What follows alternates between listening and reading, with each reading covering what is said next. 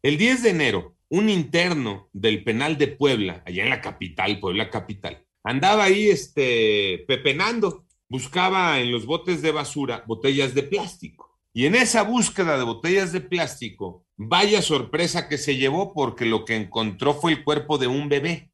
Avisó, imagínense, avisó, ¿no? Tuvo el valor de avisar, oigan, es que ahí hay un cuerpo de un bebé, ¿no? Llegó la, la fiscalía, los peritos de la Fiscalía de Puebla, eh, ya después hicieron un peritaje, ese bebito murió por asfixia y tenía una cicatriz de una intervención quirúrgica. Aquí nos llevaría otra pregunta, ¿tráfico de órganos? Digo, lo dejo como pregunta. Ayer la Fundación Reinserta, su presidenta, Saskia Niño de Rivera, escribe en su cuenta de Twitter una denuncia el bebé que apareció en el penal de Puebla, muerto en el bote de la basura, fue robado en la Ciudad de México. ¿Cómo que? A ver, ¿no? Y entonces ahí empiezas a hacerte un montón de preguntas.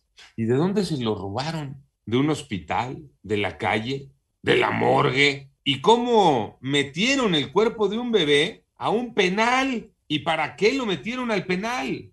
Es una historia de terror la que les estoy platicando. Yo estoy en shock y con un montón de preguntas. ¿Cómo puede ocurrir eso en un país que, pretende avanzar, que pretende crecer, que pretende ser distinto? ¿Cómo metes a, a un bebé, digo, y aquí las preguntas serían vivo o muerto, ¿cómo lo metes al penal así? Un bebé que les decía denuncia la Fundación Reinserta, fue robado en la Ciudad de México. Y que entonces ayer la presidenta de la Fundación Reinserta, Saskia Niño de Rivera, pone esto en su cuenta de Twitter. Entonces la Fiscalía General de Justicia de la Ciudad de México eh, da a conocer un comunicado, donde no dice nada prácticamente. Se investiga si el cuerpo de este menor de edad hallado en Puebla fue sustraído de la Ciudad de México. En el eh, detalle, dice la Fiscalía, al realizar un rastreo interinstitucional, no se cuenta con alguna denuncia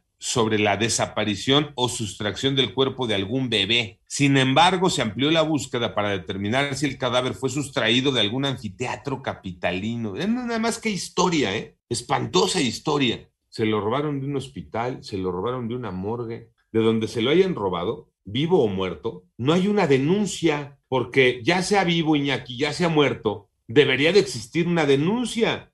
Sí, totalmente. Sustracción de un cuerpo, sustracción de un menor, Iñaki. Sí, ¿no? y eso es gravísimo. ¿Cuántas veces no lo hemos platicado? Eh, que en el hospital fue el hospital Mengano, y con las cámaras se ve que sale la enfermedad, en fin, y hemos, le hemos dado el seguimiento a todo este tipo de historias durante años. ¿Cómo puede desaparecer un bebé de esa manera de la noche a la mañana y de repente dar el conocimiento cuando el bebé aparece entre la basura y que no, se, no hubiera trascendido desde antes la desaparición del bebé? ¿no? Eso se me hace muy extraño. Eh, derechos humanos a nivel nacional dice que va a investigar. ¿Qué pasó con, con eso?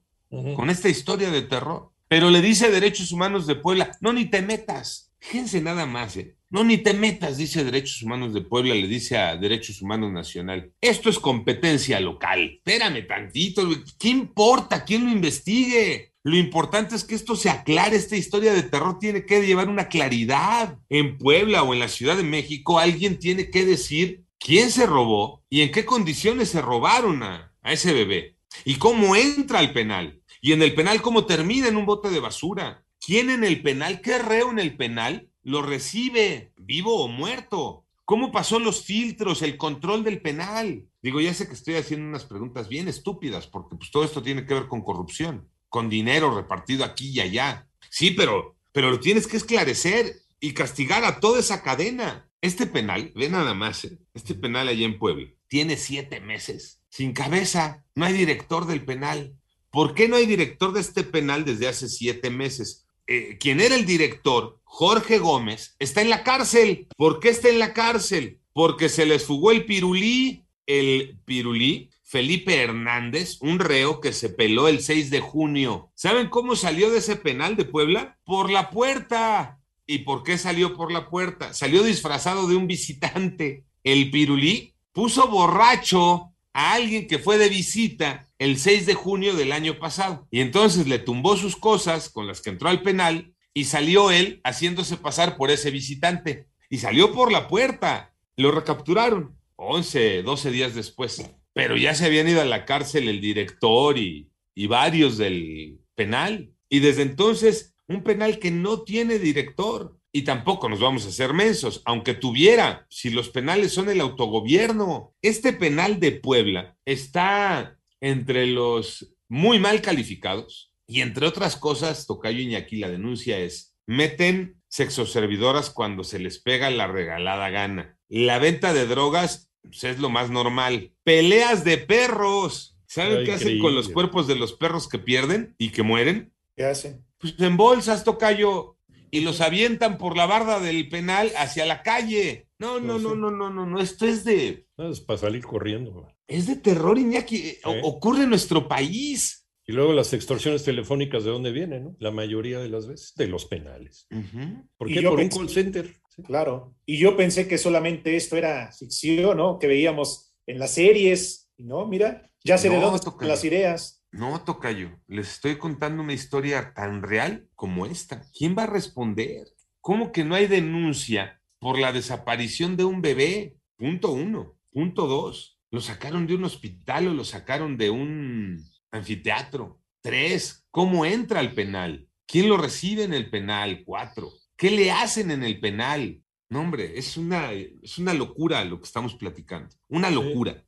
Sí, sí, sí. Y está difícil la reconstrucción del misterio, ¿no? Porque de repente llega un momento en que te atoras. En lo del penal es donde ya te atoraste. Que tendría que ser lo más claro. Claro. A ver, ¿quién entró? ¿Cómo entraron? No, no lo traías este, escondido en donde no da el sol. No, pues, mínimo lo llevabas en una maleta, pues, el cuerpo de un bebé de tres meses. Mínimo en una bolsa que se ve. ¿Y no se, no se revisan las bolsas y las maletas? Por Dios.